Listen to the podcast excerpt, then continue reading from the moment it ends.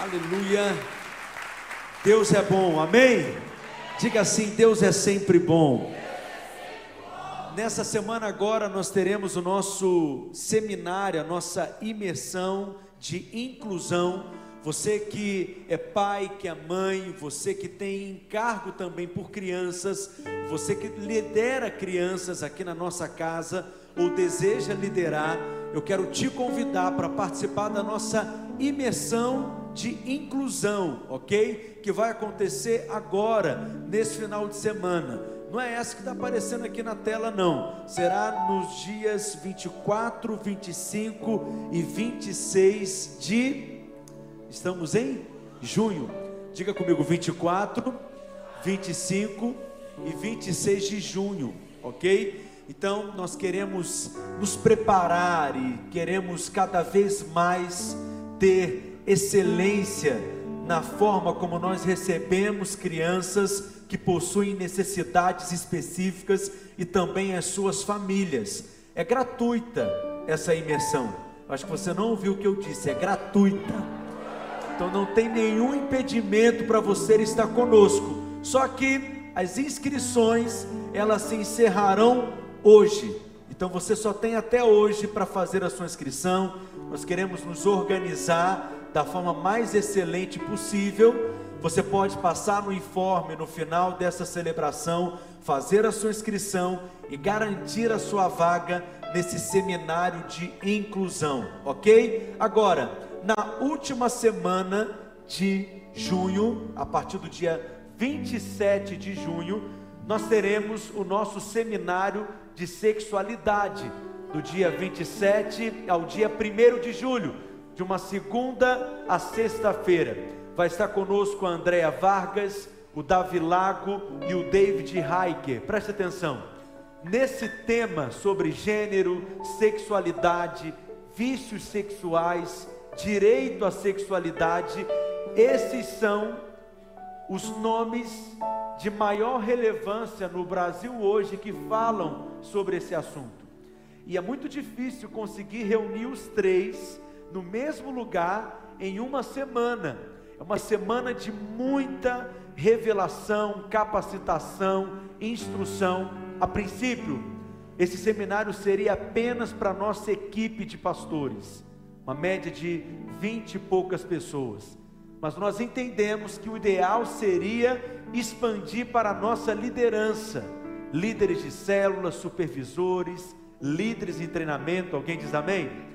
Só que depois entendemos que o ideal mesmo seria expandir para todos os pais, porque certamente você vai precisar lidar em algum momento com essa demanda, porque é um assunto em pauta nos nossos dias.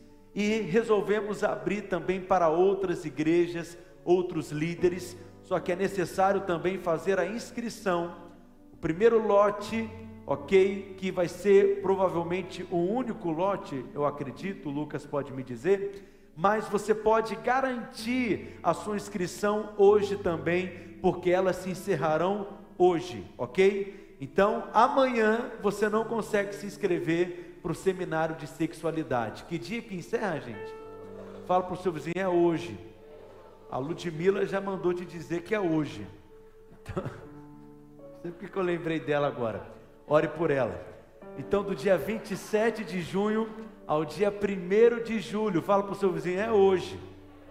Passa lá no informe, garanta a sua vaga e participe desse treinamento, desse seminário junto conosco. Eu tenho certeza que você vai ser muito abençoado e Deus vai te alargar em revelação, em sabedoria. Amém, queridos? Quem está animado nessa manhã? Eu tenho uma palavra de Deus para você hoje também, que eu tenho certeza que vai encher o seu coração de fé, porque tudo que Deus faz é por meio da fé. Diga comigo: a fé é a moeda do céu. Então diga assim para o seu vizinho: nessa manhã, sua fé será nutrida, fortalecida, edificada, porque a palavra de Deus será liberada como chuva que cairá sobre o seu coração, e cada semente da palavra de Deus que nessa manhã será semeada, irá florescer, germinar, frutificar abundantemente. Feche os seus olhos, Pai, nessa manhã, abrimos o nosso coração para sermos ministrados pela tua palavra. Que ela seja liberada com vida, com graça, com poder, com unção, e que sejamos tão instruídos, tão edificados. Pai, nós te pedimos, fala conosco nessa manhã. Fala aos nossos corações. Abra os nossos olhos nessa manhã. Remova todo véu, toda cegueira em nome de Jesus Dê ao pregador nessa manhã unção, ousadia, autoridade, intrepidez, clareza para ministrar. Pai, me dê palavras espirituais que traduzam as realidades do Espírito e nos dê ouvidos espirituais para que nós possamos discernir essas verdades do céu tão poderosas, em nome de Jesus. Diga amém. Diga amém mais forte. Se tem uma afirmação que nós fazemos todos os domingos, em cada reunião e celebração nossa, para que você nunca se esqueça, é que Deus é bom. Nós servimos a um Deus que Ele é bondoso, gracioso, amoroso, generoso, e Ele quer abençoar você. Eu disse que Ele quer abençoar você. Agora, o diabo, ele sempre procura distorcer dentro de nós a imagem que nós temos a respeito de Deus. O, ima, o diabo ele procura tentar nos convencer de que na realidade Deus ele não é bondoso, que Deus ele não é gracioso, generoso. Interessante porque a primeira menção do nome ou a primeira menção, melhor dizendo, do diabo na Bíblia está em Gênesis, no capítulo 3, no verso 1. Ali nós vemos a primeira menção do diabo, envolvendo exatamente aquele momento da tentação, que é a primeira menção de tentação também na Escritura, o que é óbvio, porque ele é o tentador, e acontece lá no Éden. E o que foi que o diabo sugeriu para a mulher naquele momento? Gênesis no capítulo 3, no verso 1 está escrito: Mas a serpente, mais sagaz que todos os animais selváticos que o Senhor Deus tinha feito, disse à mulher: Vamos ler todos juntos? É assim que Deus disse: Não comereis de toda a árvore do jardim. Veja que o diabo ele não faz uma afirmação, ele está fazendo uma insinuação, ele está fazendo uma sugestão. E é sempre assim como ele age, ele sempre procura colocar em dúvida a verdade da palavra de Deus. Ele sempre procura colocar em xeque, em dúvida, quem Deus é, o caráter de Deus.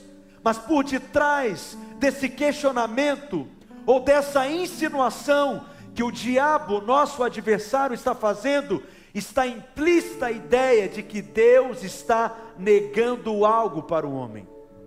O inimigo passou a ideia de que o homem ele está perdendo algo. Ele está deixando de desfrutar de algo.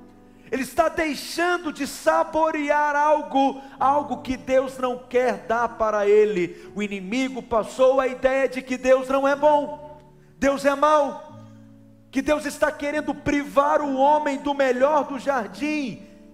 E hoje há muitas pessoas também enganadas pelo diabo, convencidas desse argumento que Deus está privando elas de algo bom, de que quando nós vivemos a vida com Cristo, nós estamos deixando de desfrutar da vida e de aproveitar tudo aquilo que a vida tem para nos oferecer, de que a vida está acontecendo e que tem algo que nós estamos perdendo, que nós estamos perdendo o melhor da vida.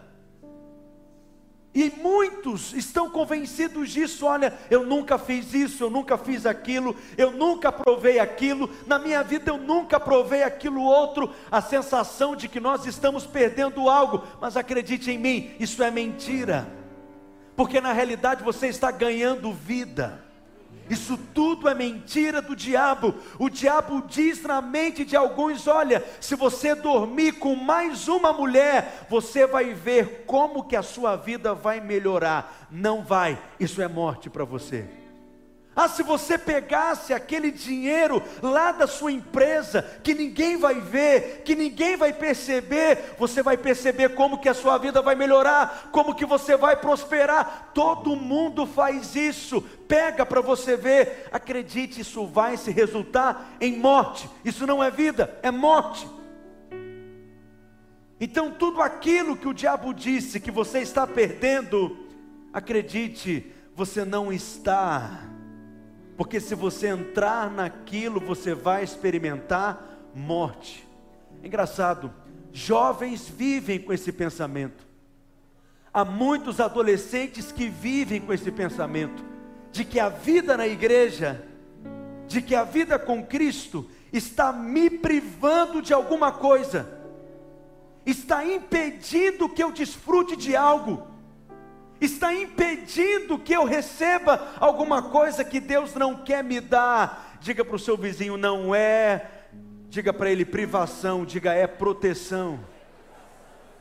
Fala para ele: Deus está guardando você. Diga isso para o seu outro vizinho: não é privação, diga é proteção. Deus disse para o homem, para a mulher, que eles poderiam comer de todos os frutos das árvores do jardim generosamente. O homem podia comer de tudo, todo fruto que ele quisesse, todo fruto que ele desejasse. E quando Deus fez essa afirmação, ele usou a expressão livremente. Diga comigo, livremente. Isso está lá em Gênesis no capítulo 2, no verso 16, quando ele diz: E o Senhor Deus lhe deu esta ordem, vamos falar juntos: de toda a árvore do jardim comerás livremente. Diga comigo, livremente, graciosamente, generosamente. Então a primeira palavra de Deus para o homem não foi uma palavra de proibição. A primeira palavra de Deus para o homem não foi negando algo a ele. Deus disse que o homem poderia comer de todas as árvores do jardim. E só depois então ele disse que uma estava separada para ele. Uma estava separada exclusivamente para ele, apenas uma. Mas você tem ideia do tamanho do jardim? Da dimensão do jardim? Da diversidade daquilo que estava disponível para o homem no jardim, do suprimento que Deus havia preparado para o homem no jardim, porque o suprimento de Deus ele sempre é excessivo. O suprimento de Deus ele é superabundante. Nós sempre experimentamos o transbordo do céu.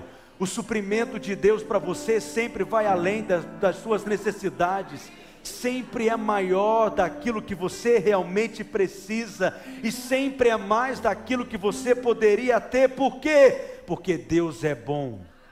Deus é generoso. Só que o diabo colocou na mente do homem e da mulher a ideia de que Deus é um Deus mesquinho.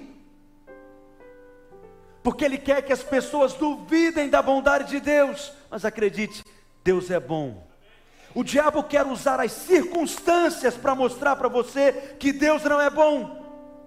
O diabo quer usar os problemas e as diversidades para te provar que Deus não é tão gracioso assim. Mas é muito mais fácil, às vezes, acreditar que Deus está nos privando de algo, dos prazeres da vida, mas na verdade o Senhor está nos guardando, nos protegendo, nos cercando, nos livrando do mal, nos livrando da morte. Quantos querem desfrutar de uma vida abundante no Senhor? Nós conhecemos essa história, nós sabemos que o homem caiu O homem duvida da palavra de Deus, desobedece à direção de Deus e ele caiu. Mas nós sabemos que apesar de ter ocorrido uma queda, esse não é o final da história, porque houve uma cruz. eu disse que houve uma cruz. E essa cruz cancela toda mentira do diabo, porque a cruz é a prova de que nós somos amados. Todas as vezes que você duvidar da bondade de Deus, do amor de Deus, da graça de Deus, basta apenas você olhar para a cruz, porque a fonte da salvação é o amor de Deus. A condição do homem sem Deus, a condição do homem caído, ela é terrível, ela é horrível. O homem sem Deus é capaz de fazer coisas que até o diabo duvida. É deprimente o homem sem Deus. É muito ruim a imagem do homem sem Deus.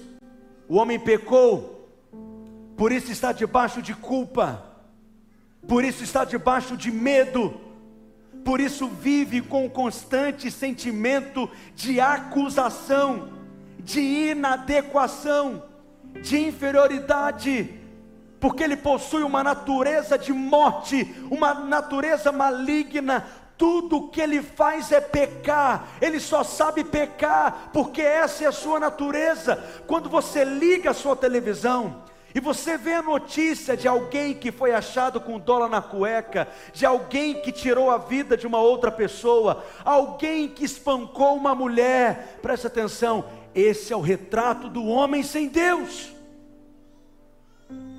Ele possui uma natureza de morte, de pecado, e o seu destino é ser condenado por Deus, e o seu destino é ser lançado no lago de fogo, que foi preparado para o diabo. O inferno não foi preparado para os homens, foi preparado para o diabo, mas todos aqueles que resolvem seguir o diabo terão o mesmo destino que ele, mas Deus nos amou. Um aleluia. Eu disse que Deus nos amou. Efésios capítulo 2, verso 4 e 5, Paulo faz uma afirmação poderosa, levanta sua voz comigo bem alto e declara: Mas Deus, sendo rico em misericórdia, por causa do pequeno amor que nos amou, é isso que está escrito aqui. Quem está aqui comigo nessa manhã? por causa do grande, diga grande, diga grande, porque Ele é rico em misericórdia, Ele me amou com um grande amor, e o verso 5 diz: Eu quero te ouvir. E estando nós mortos em nossos delitos, Ele não nos deixou como nós estávamos, mas Ele foi ao nosso encontro e nos deu vida, juntamente com Cristo, pela graça sois salvos. Deus já amava o homem antes dele cair. Deus já amava o homem antes dele duvidar da bondade de Deus. Deus já tinha um projeto, Deus já tinha um plano, já havia um propósito, mas houve uma queda, e mesmo após a queda, Deus continua amando o homem. A questão é que agora Deus ele tem um dilema. O que, é um dilema? Uma situação complicada. Deus se vê em uma sinuca. Qual que é o dilema de Deus? Deus ama o homem e por isso deseja perdoar o homem. Deus ama o homem e não quer ver o homem longe dele, distante dele. Deus ama o homem e quer ter esse homem de volta. Deus ama o homem e quer se reconciliar com o homem. Deus ama o homem, não quer condená-lo, não quer lançá-lo no inferno. Deus não quer viver a eternidade sem o homem. Mas acontece que Deus, ele não é somente amor. Diga comigo, Deus é também justiça. E por causa da sua justiça, porque ele é justo, ele agora é obrigado a condenar o homem. Esse é o dilema de Deus. O amor de Deus diz que ele deve perdoar o homem, salvar o homem, mas a justiça de Deus diz que esse homem pecou e por isso ele deve agora pagar por aquilo que ele fez. Portanto, esse homem agora é um pecador miserável e ele deve ser condenado, e esse é o grande dilema de Deus.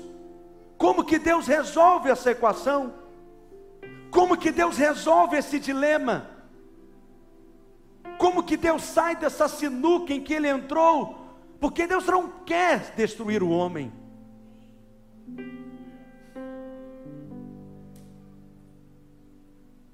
Deus não pode simplesmente também bater nos ombros do homem e dizer: Olha só, esquece isso que você fez, vamos começar do zero agora, é vida que segue, Adão.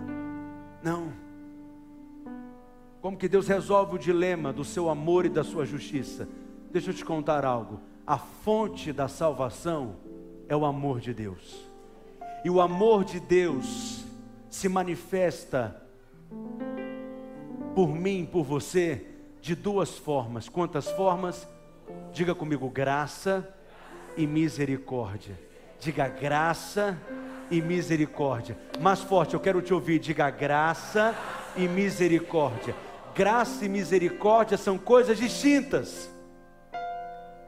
Eu sei que nós misturamos as duas coisas, mas se fosse a mesma coisa, não teriam palavras diferentes. Na prática, a diferença entre a graça e a misericórdia é fácil de você entender, é fácil de você memorizar e internalizar o que é misericórdia. Misericórdia é não dar ao outro aquilo que ele merece.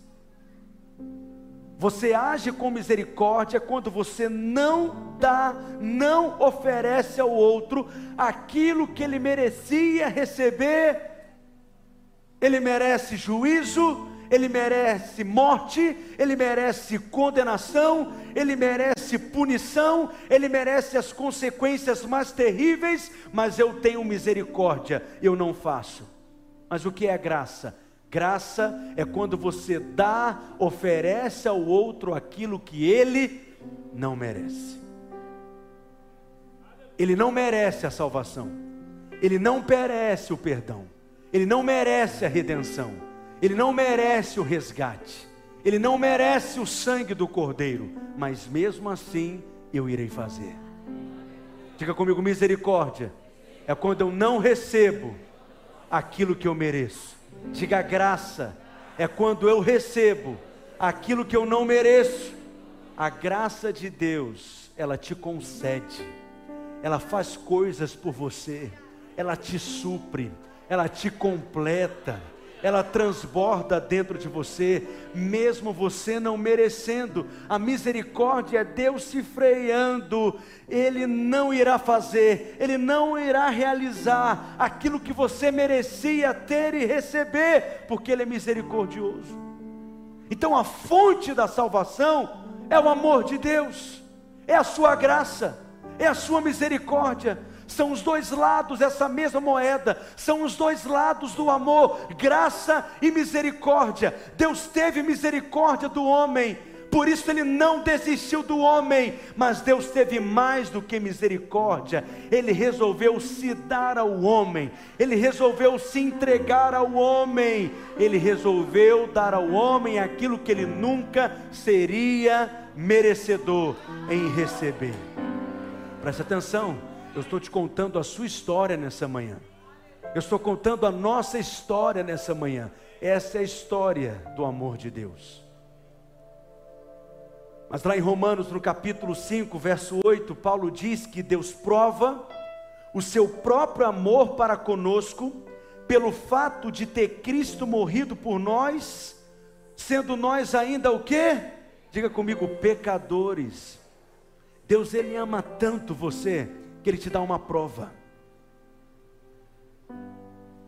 Porque Ele sabe que há momentos que nós passamos na vida que nós começamos a duvidar.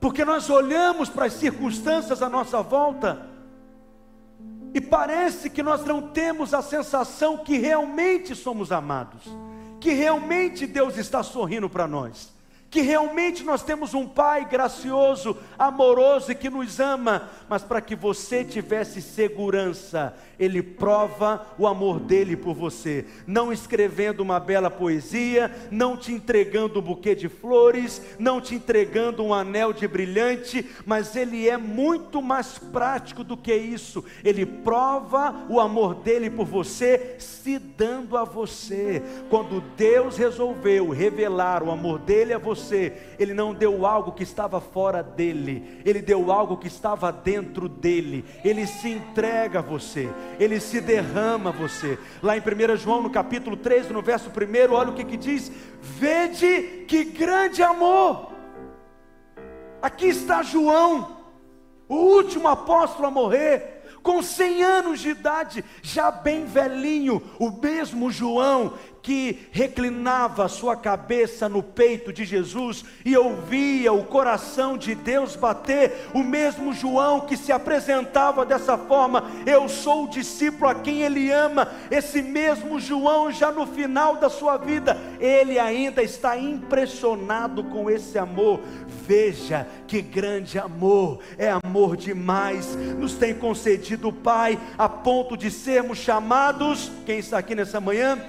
Filhos de Deus, e de fato nós somos o que? Filhos de Deus. A fonte da salvação é o amor, mas a base da salvação é a justiça, porque na hora de redimir o homem, ele precisou usar de justiça na hora dele resgatar o homem, na hora dele trazer o homem de volta para ele, na hora dele arrancar o homem daquela condição em que ele está, ele revela a sua justiça. Por que a justiça? Olha a revelação revelada das revelitudes profundas. Romanos capítulo 9, verso 15, olha o que, que Paulo afirma. Pois ele diz a Moisés, leia comigo: terei misericórdia de quem me aprouver ter misericórdia, e compadecer-me-ei de quem me aprouver ter compaixão. Deus está dizendo que Ele não é obrigado a ter misericórdia de ninguém. E Ele está dizendo que Ele pode ter misericórdia do João, e não necessariamente Ele tem que ter misericórdia do José. E ele está dizendo que ele pode ter misericórdia hoje, mas não quer dizer que ele terá misericórdia amanhã. Ele está afirmando: terei misericórdia de quem me aprouver ter misericórdia. Mas eu pergunto para você: Deus é obrigado a ser misericordioso, sim ou não? Não. Mas Deus é obrigado a ser justo? Um juiz pode escolher não ter misericórdia? Sim. Mas um juiz pode escolher não ser justo? Não. Um juiz sempre tem que ser justo.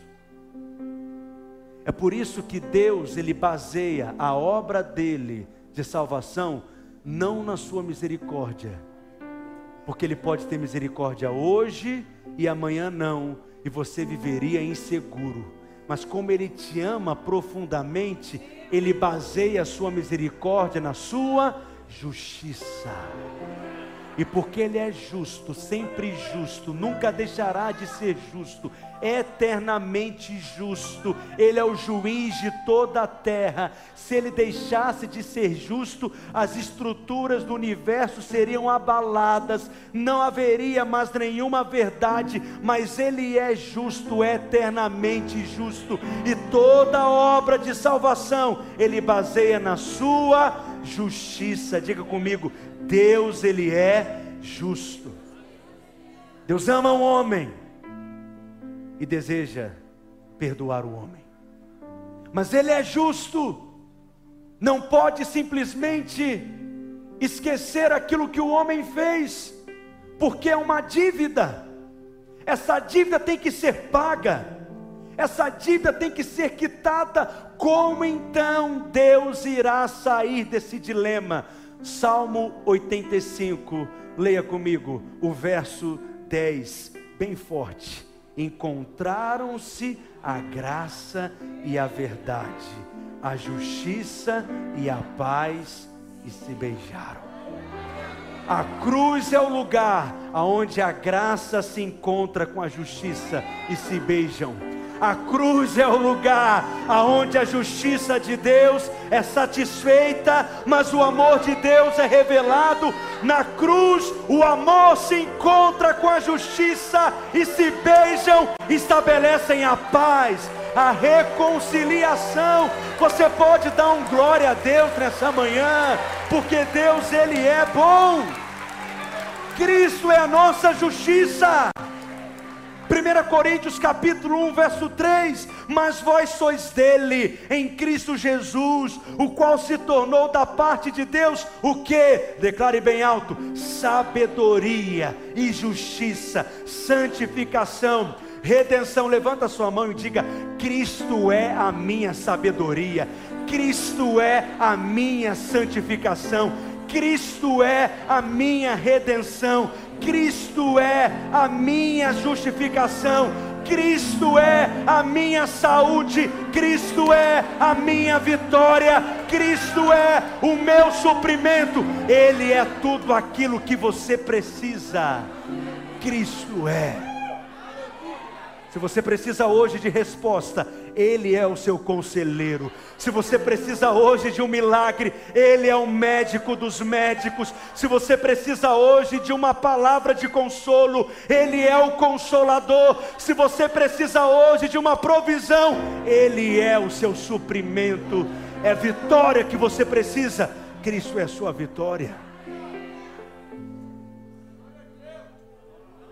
Eu estou falando com alguém aqui nessa manhã? Deus revela o seu amor e a sua justiça. Ezequiel está escrito no capítulo 18, no verso 20, que a alma que pecar, essa morrerá. Romanos capítulo 6, verso 23, Paulo diz que o pagamento, o salário do pecado é a morte. É nesse dilema em que Deus está. Ele ama o homem, não quer condenar o homem, mas perdoar o homem sem satisfazer a sua justiça? A resposta de Deus é a cruz.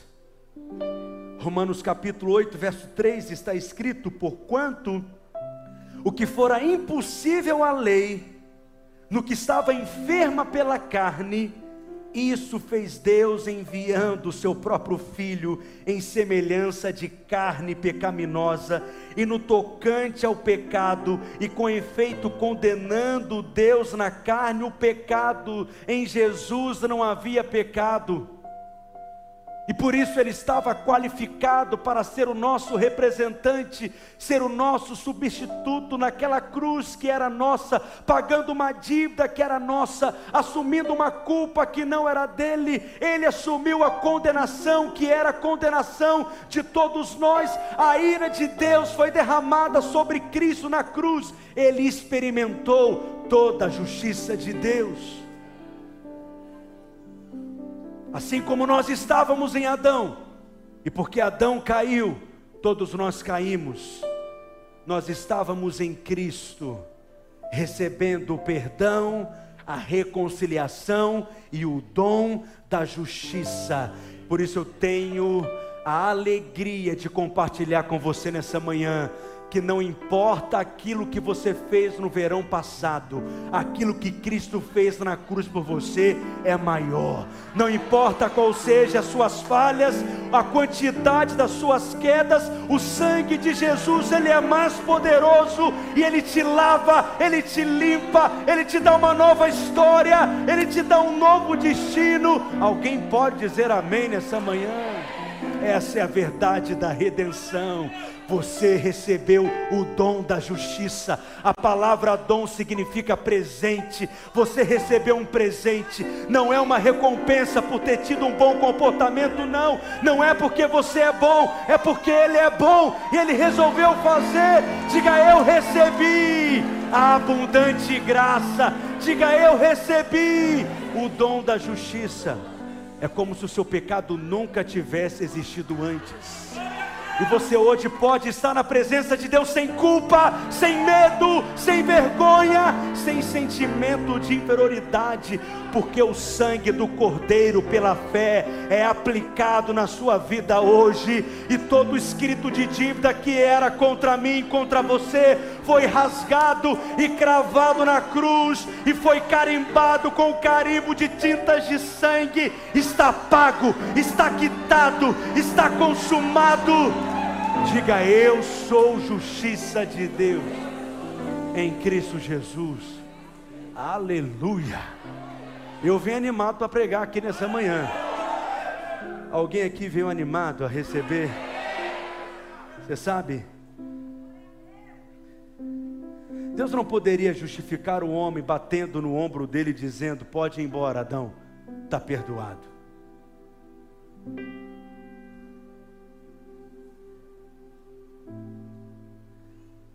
É isso que nós fazemos quando alguém erra conosco. Irmão, você não deve nada, pode ir em paz, você está perdoado, esquece. Você está perdoado. Mas por que, que nós podemos fazer isso? Porque nós mesmos fomos perdoados. E se recebemos o perdão graciosamente, o perdão nós oferecemos graciosamente. Mas Deus nunca pecou.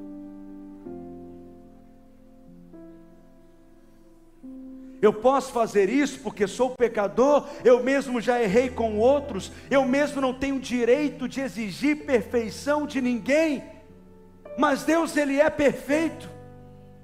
O perdão que eu ofereço é baseado no perdão gracioso que eu recebi de Cristo. Mas e Deus que não é pecador? Ele não pode bater no ombro de Adão e simplesmente falar: Adão, você pecou, fez coisa feia, mas agora nós vamos zerar o placar. Você não vai pisar na bola mais a partir de agora. E vê se quando você encontrar com a cobra, preste bem atenção naquilo que ela vai falar.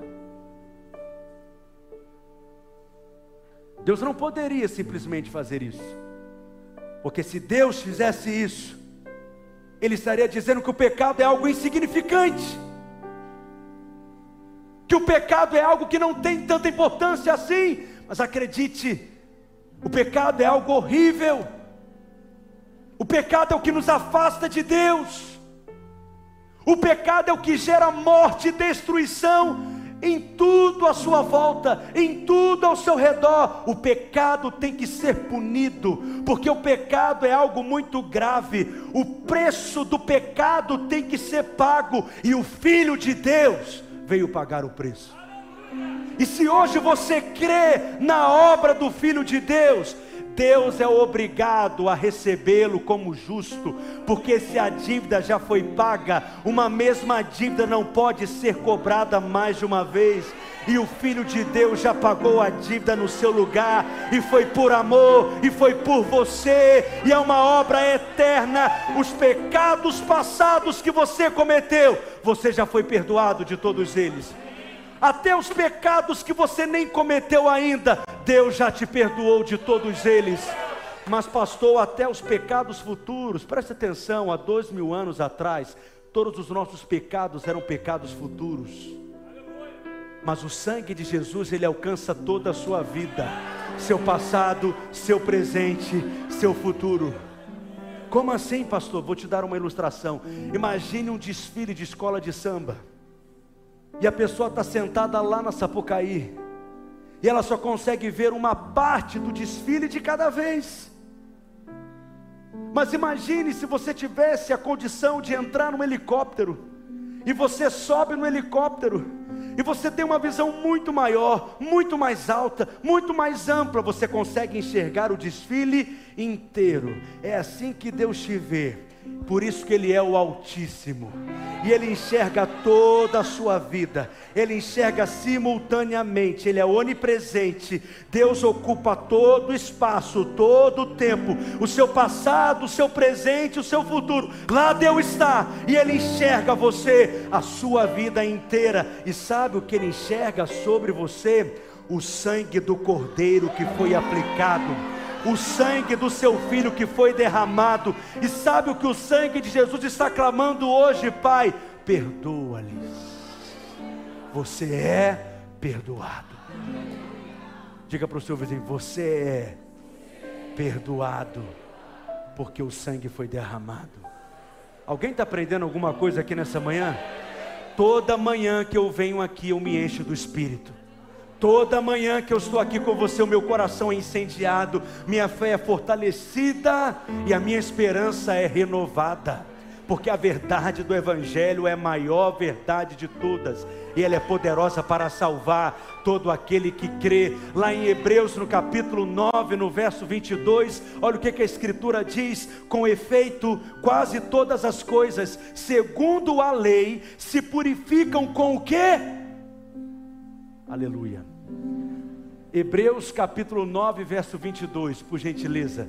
Com efeito, quase todas as coisas, segundo a lei, diga comigo, segundo a lei, está chegando, fala segundo a lei, todo Digimon sai, diga comigo, segundo a lei, se purificam com sangue, diga sangue, Hebreus 9, 22, e sem derramamento de sangue, projeto Hebreus 9, 22, não há remissão de pecados sem derramamento de sangue, não há perdão de pecados, não há remissão de pecados. É por isso, olha como a Bíblia tem uma lógica espiritual maravilhosa. Após a queda, o que Deus faz? Ele providencia um animal inocente, com sangue inocente, para ser o substituto. Aquele animal, ele é morto. A primeira morte que ocorreu na Bíblia foi feita pelo próprio Deus. O inocente é morto. A Bíblia não diz que animal era esse em Gênesis, mas Apocalipse 13, 8 diz que o cordeiro, ele foi morto desde a fundação do mundo. Ali um cordeiro foi morto. Adão viu toda a cena. Ele sabia que aquele cordeiro era inocente ele sabia que aquele cordeiro não era merecedor de estar naquele lugar, ele sabia que aquele era o seu lugar, e ele viu sangue esparramado, derramado em tudo à sua volta, e Deus ele pega da pele do cordeiro e veste o homem, da mesma forma como Adão estava vestido do cordeiro diante de Deus, na presença de Deus, hoje pela fé, o sangue do cordeiro é aplicado sobre a sua vida, e você está vestido de Cristo, e você se apresenta diante de Deus vestido do Cordeiro, vestido de Cristo. Sangue é derramado, há perdão de pecados. Durante mil anos, todos os dias, cordeiros eram sacrificados. Durante séculos, todos os dias, o cordeiro era morto para que o pecado do homem fosse coberto, para que a justiça de Deus, a ira de Deus, não fosse derramada sobre o homem. Mas alguém pode pensar, mas pastor, em alguns momentos no Antigo Testamento, nós vemos a ira de Deus sendo revelada, nós vemos Deus castigando o seu povo, nós vemos o juízo de Deus sobre o povo de Israel. Parece que Deus no Antigo Testamento é um e no Novo Testamento é outro, preste atenção. Se você olhar em toda a Escritura, de juízes a Malaquias. Todos os momentos que a ira de Deus se revelou sobre o seu povo, foi quando o seu povo escolheu adorar e servir falsos deuses. Mas pastor, é porque Deus então ele é egoísta, só ele pode ser adorado, só ele pode ser Deus, só ele pode ser exaltado. Deus ele é tão pequeno e ele é tão mesquinho assim dessa forma. Essa é uma perspectiva muito natural a respeito de Deus. Nós acabamos de ler que sem derramamento de sangue não há remissão de pecados. O que acontecia quando eles passavam a adorar outros deuses? Eles deixavam de sacrificar. o que acontecia quando eles passavam a servir outros deuses? Eles deixavam de oferecer a oferta do holocausto. O sangue deixava de ser derramado. E quando o sangue não é derramado, filho, o que acontece? A ira de Deus vem. O juízo de Deus vem. Quem está entendendo o que eu estou dizendo? Você vai ler em toda a Escritura. Por exemplo, nos dias de Josias, que foi rei sobre o povo de Deus, foi rei em Judá. A Bíblia diz que nos dias do rei Josias, eles encontraram o livro da lei, que há anos eles não liam. Agora, se eles não liam nem o livro da lei, você acha que eles realizavam sacrifícios diários? Não sacrificavam. Vocês acham que eles derramavam sangue diariamente? Não derramavam. Tanto que no livro de, é, nesse tempo do rei Josias, diz que celebrou-se naquele tempo a maior Páscoa desde então porque há muitos anos eles não celebravam a Páscoa, e é por isso que o juízo de Deus era derramado no Antigo Testamento, porque se não há cordeiro, não há sacrifício, se não há sacrifício, não há sangue derramado, se não há sangue derramado, não há perdão de pecados, se não há perdão de pecados, a ira de Deus será revelada do céu. Mas eu tenho uma boa notícia para você nessa manhã Hoje nós não precisamos mais oferecer nenhum cordeiro.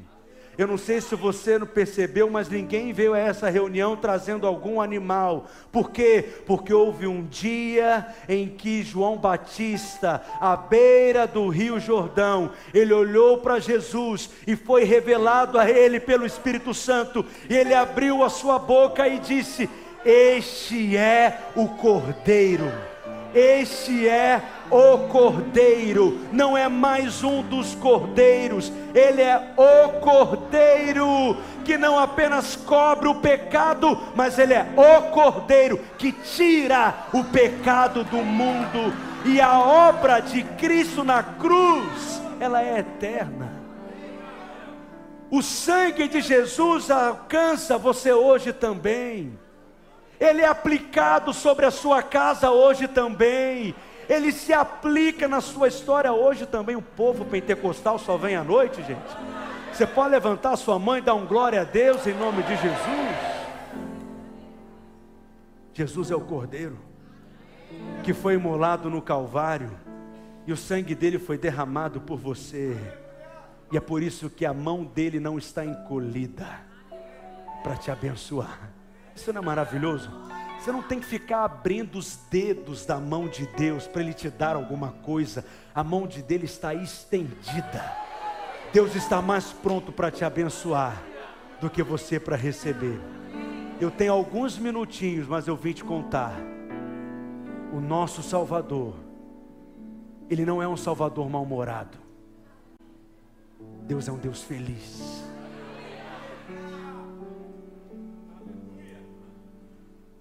Ele é um Deus feliz.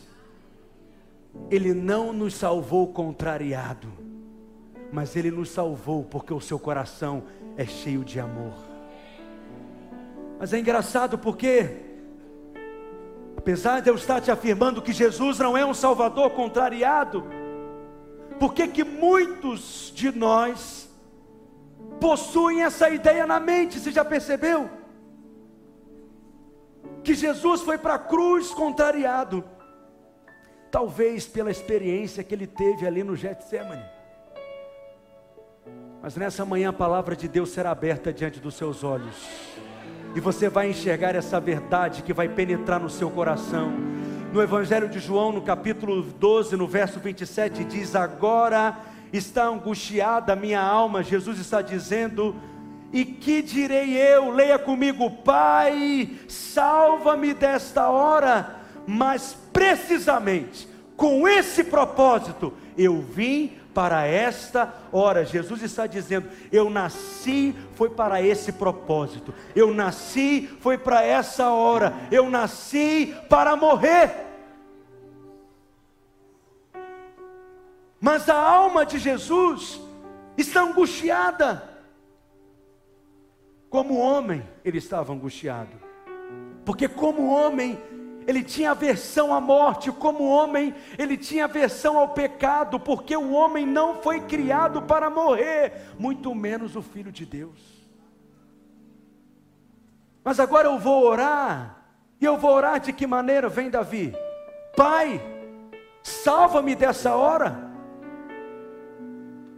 Qual foi a oração que Jesus fez no Getsemane? Mateus capítulo 26, verso 39 adiantando-se um pouco, prostrou-se, sobre o rosto, orando e dizendo: Vamos ler todos juntos: Meu Pai, se possível, passa de mim esse cálice, todavia, não seja como eu quero, e sim como tu queres. Em João capítulo 12, ele disse: Eu vou orar agora, pedindo, Pai, salva-me dessa hora mas eu vim para isso. Esse é o meu propósito. Foi para essa hora. Foi para isso que eu nasci. Eu nasci para morrer. Ele tinha consciência do seu destino, ele tinha consciência da sua missão, ele tinha consciência do seu propósito. Mas em Mateus, no capítulo 26, no Getsemane, ele está dizendo: Pai, se possível, Pai, se houver de alguma forma, passa de mim esse cálice, mas eu não quero, eu quero que a tua vontade seja feita. Baseado nisso, de forma até inconsciente para a maioria de nós, nós criamos, desenvolvemos esse pensamento, essa ideia de que Jesus não queria morrer, de que Jesus na realidade não queria ir para a cruz. E aí muitos de nós dizem ele foi por obediência. Se fosse por obediência apenas, eu já estava satisfeito. Se fosse apenas por obediência, já era algo muito maravilhoso já estava de bom tamanho, mas ele não foi à cruz por obediência. Essa não é a verdade completa do Evangelho. A verdade do Evangelho é que ele ama você. Ele foi para a cruz porque ele ama você. A cruz ela fala do seu valor. A cruz é o que mostra qual é o seu valor. Diga para o seu vizinho: a cruz revela. Não, ele não está entendendo o que você está dizendo, não. Chacoalha ele, pelo amor de Deus. Eu vou entrar dentro de você e colocar tudo isso aí, se eu pudesse. Chacoalha ele, diga a cruz. Ela mostra qual é o seu valor. Olha o preço que foi pago por você. Diga isso para o seu vizinho. Deus atribuiu valor a você. Ele não deu qualquer coisa. Ele se deu a você. Eu só falando com alguém aqui nessa manhã, mas nem cheguei aonde eu quero chegar na cereja do bolo. Em cinco minutos, você me dá cinco minutos?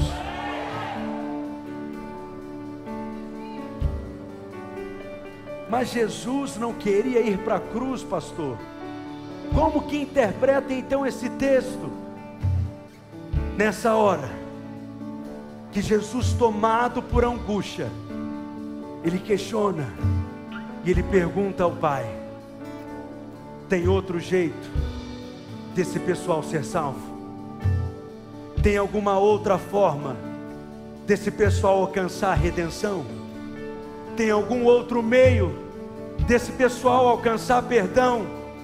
Tem alguma maneira deles serem salvos? Quem sabe oferecer sopa para os pobres, quem sabe ajudar a população de rua, quem sabe fazer muita caridade, quem sabe construir muitas casas para os desabrigados, quem sabe ajudar a todos os necessitados, quem sabe cumprindo alguma promessa, pagando alguma penitência, quem sabe decidindo nunca mais beber bebida alcoólica na vida ou colocar um cigarro na boca, será que fazendo isso eles poderão ser salvos? Tem algum outro jeito?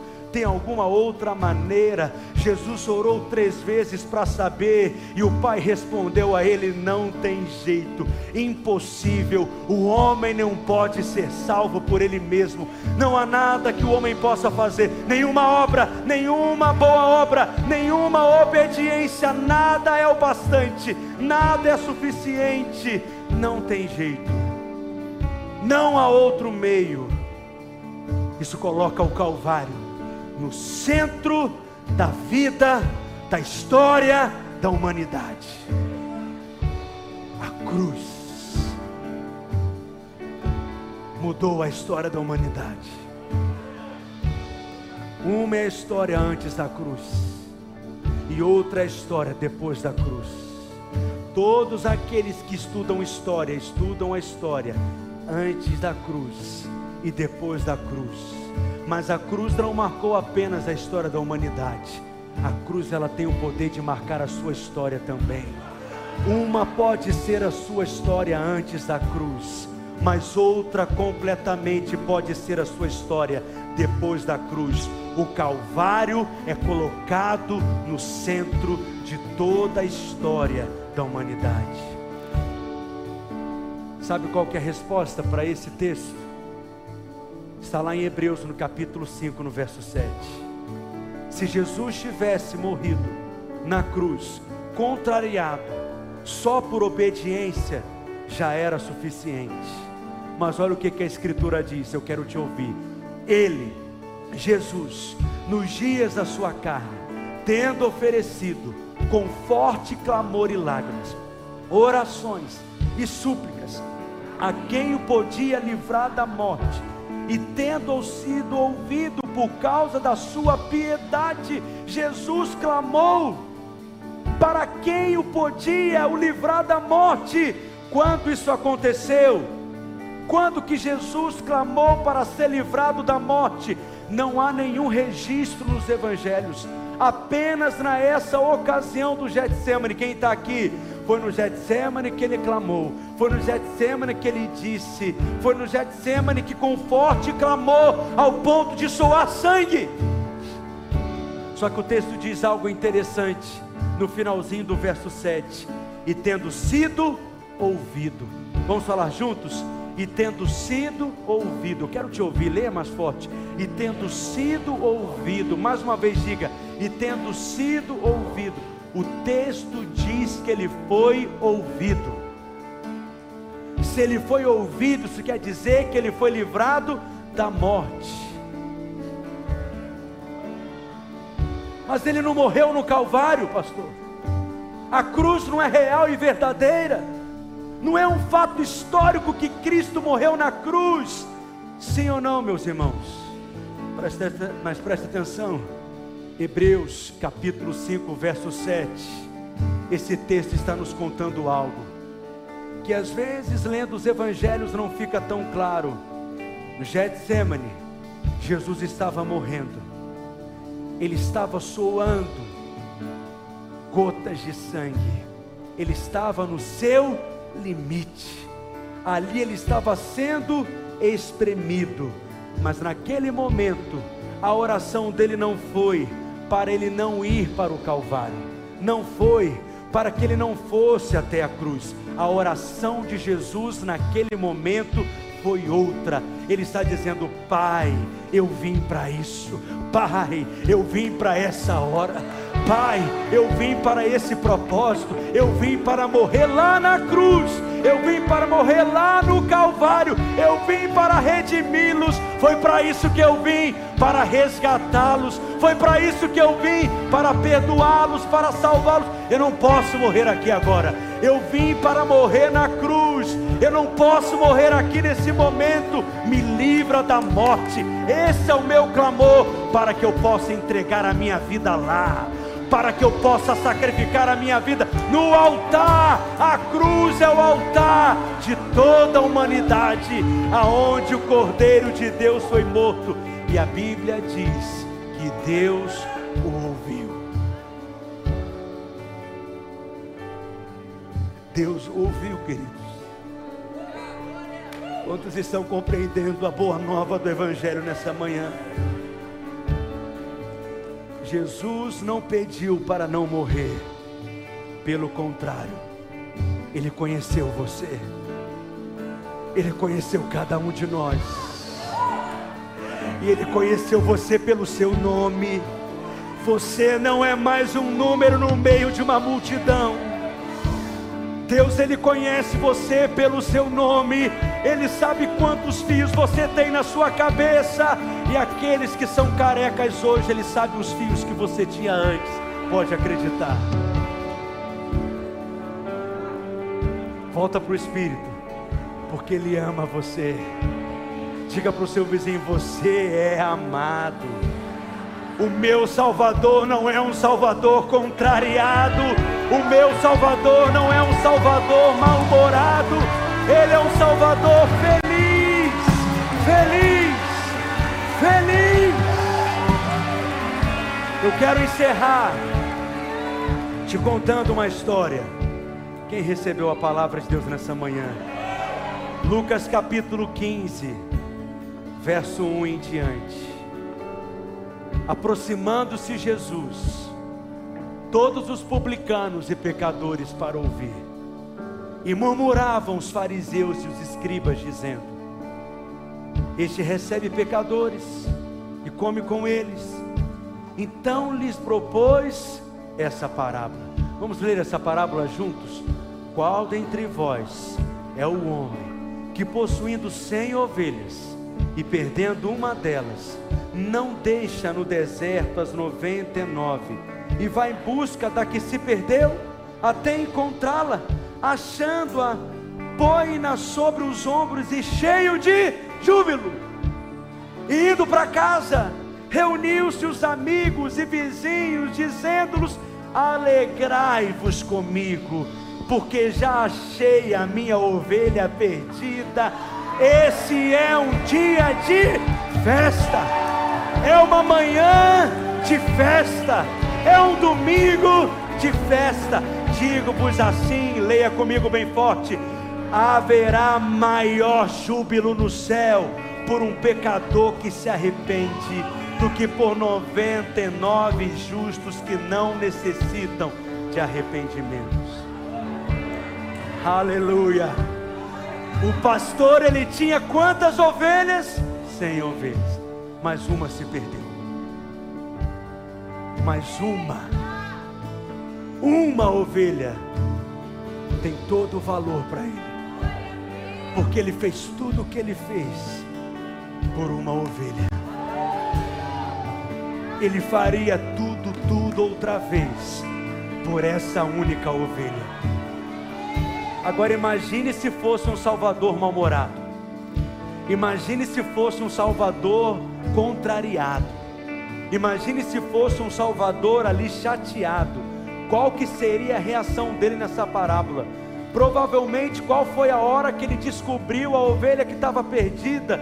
Provavelmente à noite, no final do dia. Ele começa a contar as ovelhas, 97, 98, 99, 99, cadê? Está faltando uma. Qual é que está faltando? É ela, é a zica. Zica sempre apronta. Zica não pode ser outra. É sempre ela. É sempre ela que apronta. É sempre ela que faz. Isso quem fala sou eu e não o nosso Salvador. Porque o nosso Salvador ele fala: não importa a hora, eu vou até ela.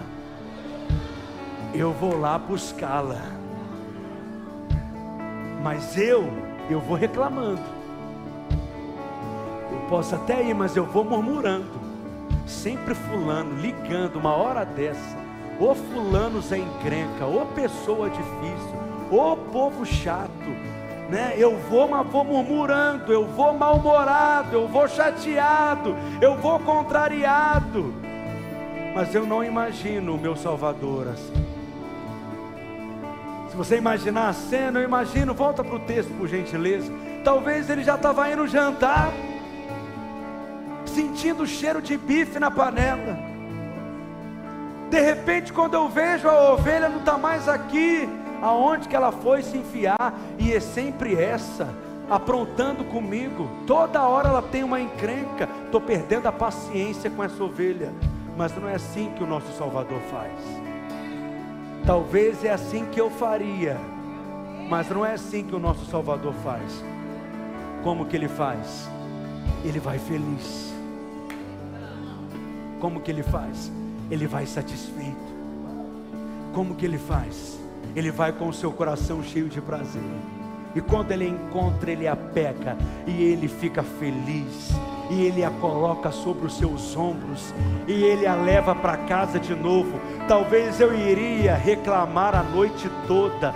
Essa ovelha gorda que eu ainda tenho que carregar, essa ovelha difícil de levar. Talvez eu ia reclamar a noite toda, levando de volta para casa, mas o nosso Salvador é um Salvador feliz. Porque a Bíblia diz que ele pega a ovelha pelo ombro e ele dá uma festa. Por quê? Porque ele está feliz da ovelha que voltou para o aprisco. Ele não quer que nenhuma ovelha se perca. A Bíblia fala que ele chegou em casa, chama os vizinhos, chama os amigos e prepara para uma festa. Nessa manhã é uma manhã de festa a festa já está pronta. Os amigos e os vizinhos já te convidaram. E você foi convidado para a festa. Cutuca quem está do seu lado e diga: Você foi convidado para a festa. Diga: De quem é a festa? É a festa da ovelha que estava perdida. Hoje Ele preparou uma festa para você. Há júbilo no céu nessa manhã. Sabe por que, que ele preparou uma festa para você? Porque ele não tem vergonha de você. Você não está entendendo. O seu Salvador, ele faz uma festa, porque ele nunca se envergonha. Não importa as suas fragilidades, não importa os seus medos, não importa as suas quedas, não importa as suas deficiências, não importa quais são os seus erros, você já parou para pensar que criar o mundo, criar o universo, deu muito menos trabalho do que salvar o homem? Porque todas as coisas foram criadas pelo poder da Sua palavra. Deus disse: haja, e tudo que Ele disse veio a existir. Mas para salvar o homem, um plano foi estabelecido. Ele não poderia dizer simplesmente haja salvação, haja redenção, haja perdão. Precisou de muita graça. Deus teve que manifestar muito amor abundante. Ele teve que se fazer homem. Ele teve que ficar nove meses na barriga de Maria. Não poderia ser qualquer mulher ele teve que ir em busca daquela virgem que deveria ser exatamente aquela que era escolhida, não poderia ser qualquer uma, tinha que ser a virgem certa. Nove meses como um embrião, nove meses como um bebê, isso já seria um preço muito alto para o Deus Criador do universo pagar.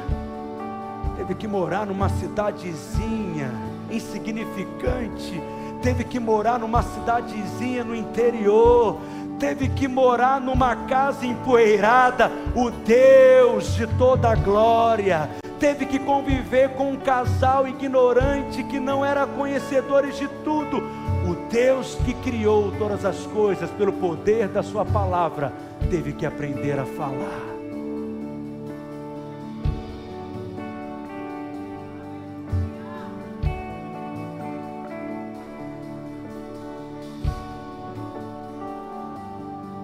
sofreu rejeição,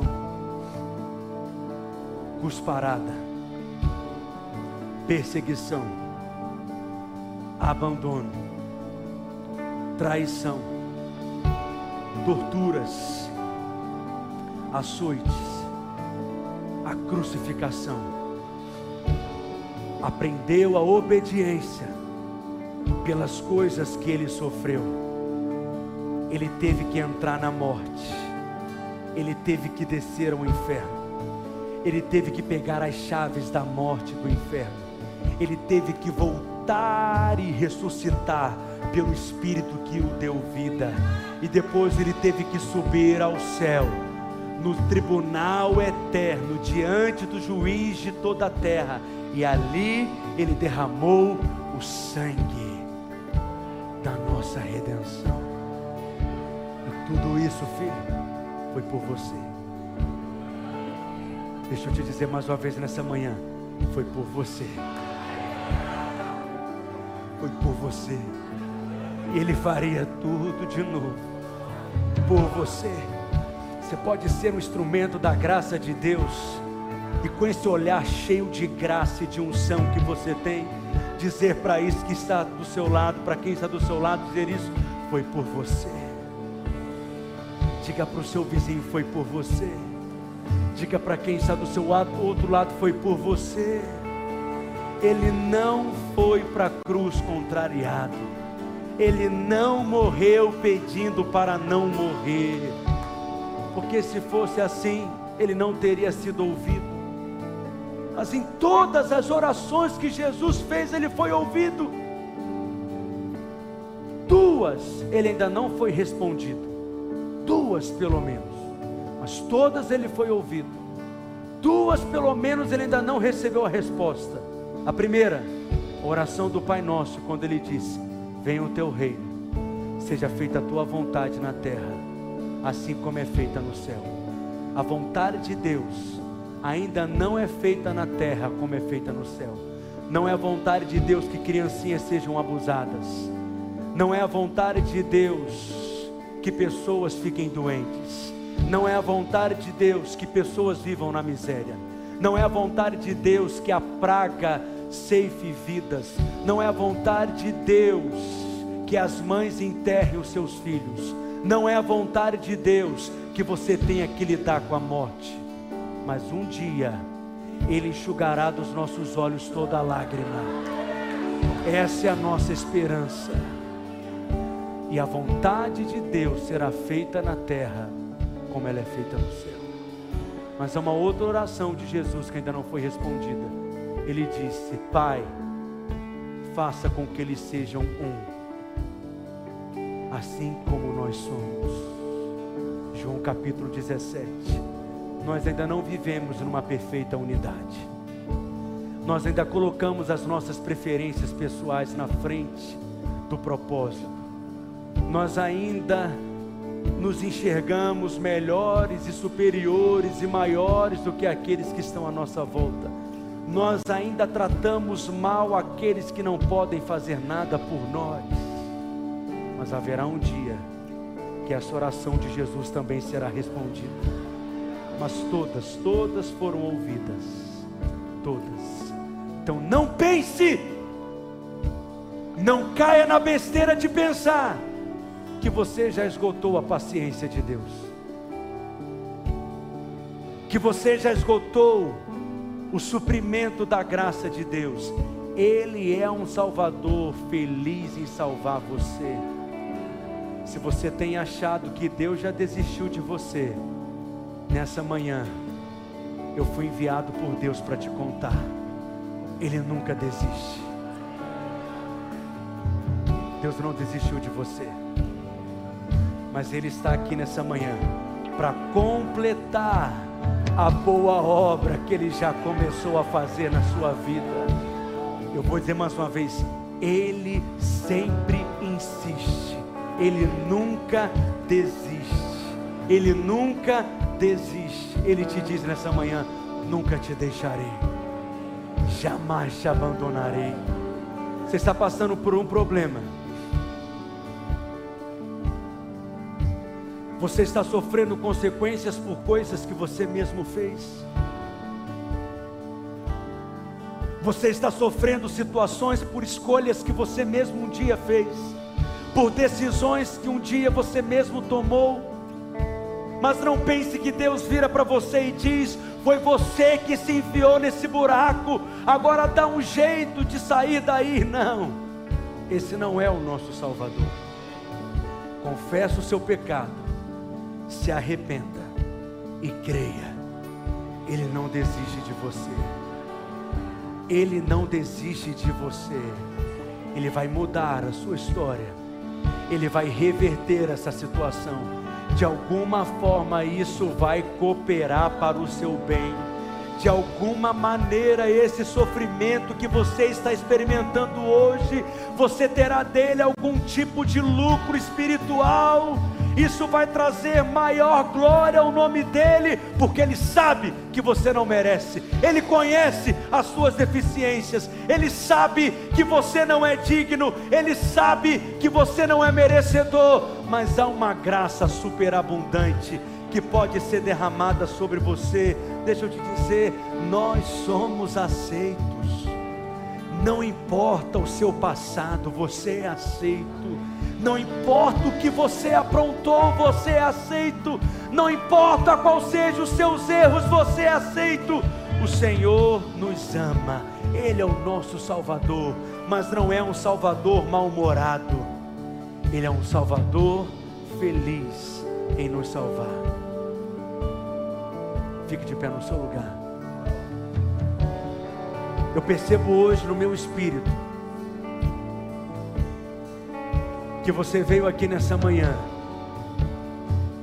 para que coisas na sua vida sejam restauradas. Coisas que um dia foram quebradas. Que você um dia mesmo quebrou. Coisas que um dia foram desfeitas. Mas foi você mesmo que desfez. E hoje você está vivendo as consequências das suas escolhas. Espírito Santo, Ele é o seu restaurador. Coisas que um dia você perdeu, Ele quer te trazer de volta. Coloque a mão no seu coração. Coisas que um dia você perdeu, porque você aprontou muita confusão, mas Ele quer te restaurar. Ele é o seu restituidor. Ele é o seu resgatador. Ele toma de volta e Ele oferece a você nessa manhã. Quero te dizer nessa manhã, feche os seus olhos. Você não vai embora da mesma forma como você chegou, porque a graça de Deus toca na sua vida nessa manhã e ela muda a sua história. Ela muda a sua história. Coloque a sua mão no ombro de quem está perto de você e ore por essa pessoa agora. Nessa manhã, derrama a sua alma. Você pode derramar o seu coração. Deixe que Ele opere. Deixe que Ele faça. Deixe que Ele toque você. Deixe que Ele restaure você. Deixe que Ele trabalhe em você. Em nome de Jesus. Em nome de Jesus. Em nome de Jesus. Em nome de Jesus. Em nome de Jesus. Ele te salva nessa manhã.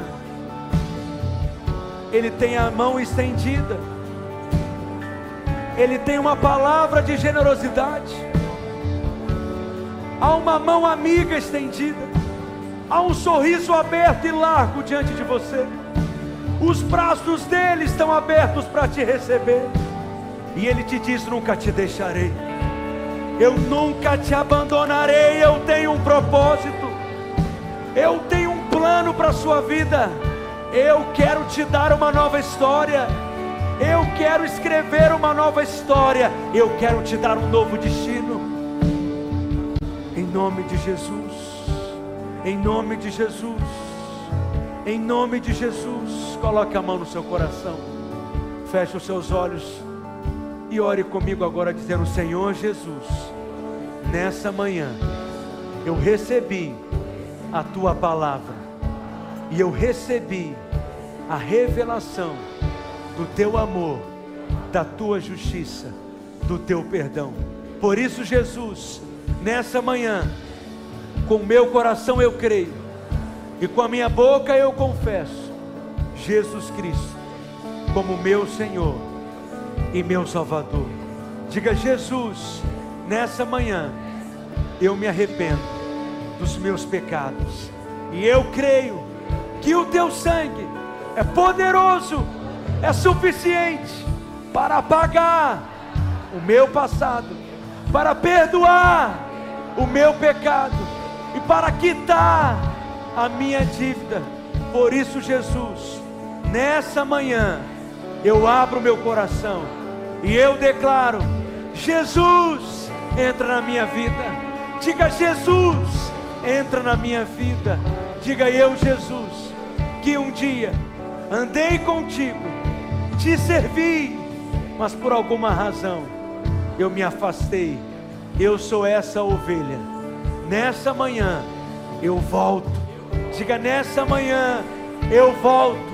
Diga nessa manhã eu volto, porque eu sei que os teus braços estão abertos para me receber e me perdoar. Amém. Amém. Continue com seus olhos fechados. Eu quero orar por você. Eu quero orar por você que pela primeira vez fez essa oração dizendo: Jesus, entra na minha vida. Eu quero orar por você que nessa manhã recebeu desse amor e quer viver uma nova história, um novo começo, um novo destino. Você que nessa manhã abre o seu coração para Jesus e quer desfrutar dessa graça desse amor, desse Salvador. Você que nessa manhã sabe que o seu lugar é na presença dEle, e por isso você se reconciliou com Ele. Através dessa oração você se reconciliou com Ele e quer desfrutar dessa festa que Ele preparou para você. Essa é a manhã do céu para você. Essa é a manhã de Deus para você. Você que está em casa, é a manhã do céu para você. Você que está aí na sua casa e os seus olhos foram abertos nessa manhã, deixa o Espírito Santo inundar o seu coração. Fica aqui comigo que eu quero orar por você. E eu quero orar por você também que está aqui. Para que eu ore por você, eu peço que você dê um sinal, sem nenhum constrangimento. Ele não tem nenhuma vergonha de você. Ele está feliz de te salvar, te restaurar e te dar uma nova história. Levante uma de suas mãos que eu quero orar por você. Você que hoje entrega a sua vida a Jesus. Você que hoje quer viver uma nova história com Ele, eu te abençoo. Eu te abençoo. Eu te abençoo em nome de Jesus. Você que está na galeria com a mão levantada, eu te abençoo em nome de Jesus. Enquanto nós cantarmos o refrão dessa canção, com todo o nosso coração, para que eu ore por você, sem nenhum constrangimento. Saia do seu lugar agora, onde você estiver, e venha aqui à frente, que eu quero te abençoar. Eu quero orar por você em nome de Jesus. Tua bondade me seguirá, me seguirá, Senhor. Tua bondade me seguirá, me seguirá, Senhor. Eu me rendo a ti, de todo meu ser, entrego tudo a ti. Tua bondade me seguirá, te abençoo em nome seguirá, de Jesus. Senhor. Eu te abençoo em nome de Jesus. Tua bondade me seguirá, me seguirá, Eu te abençoo em nome de Jesus.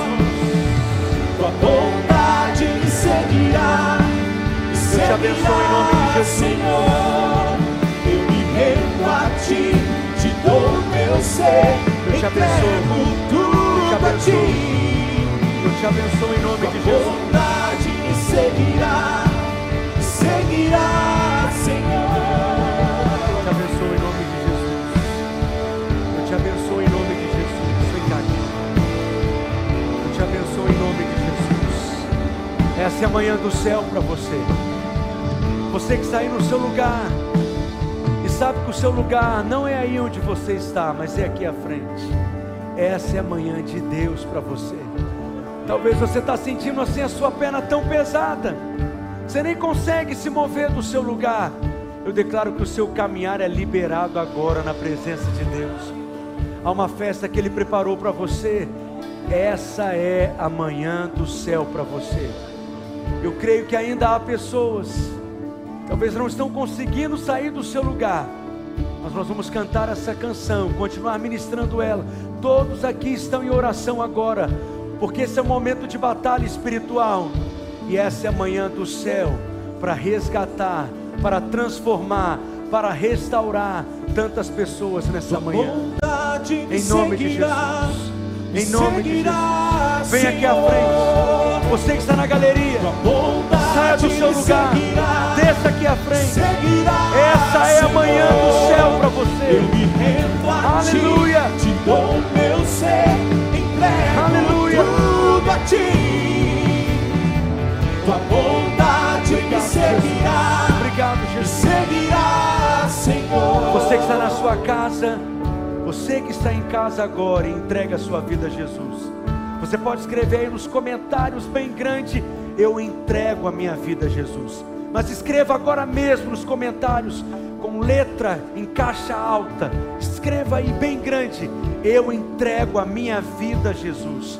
Faça isso agora mesmo. Está aparecendo também aí na sua tela o nosso número do WhatsApp. Nós queremos orar por você. Nós queremos te abençoar.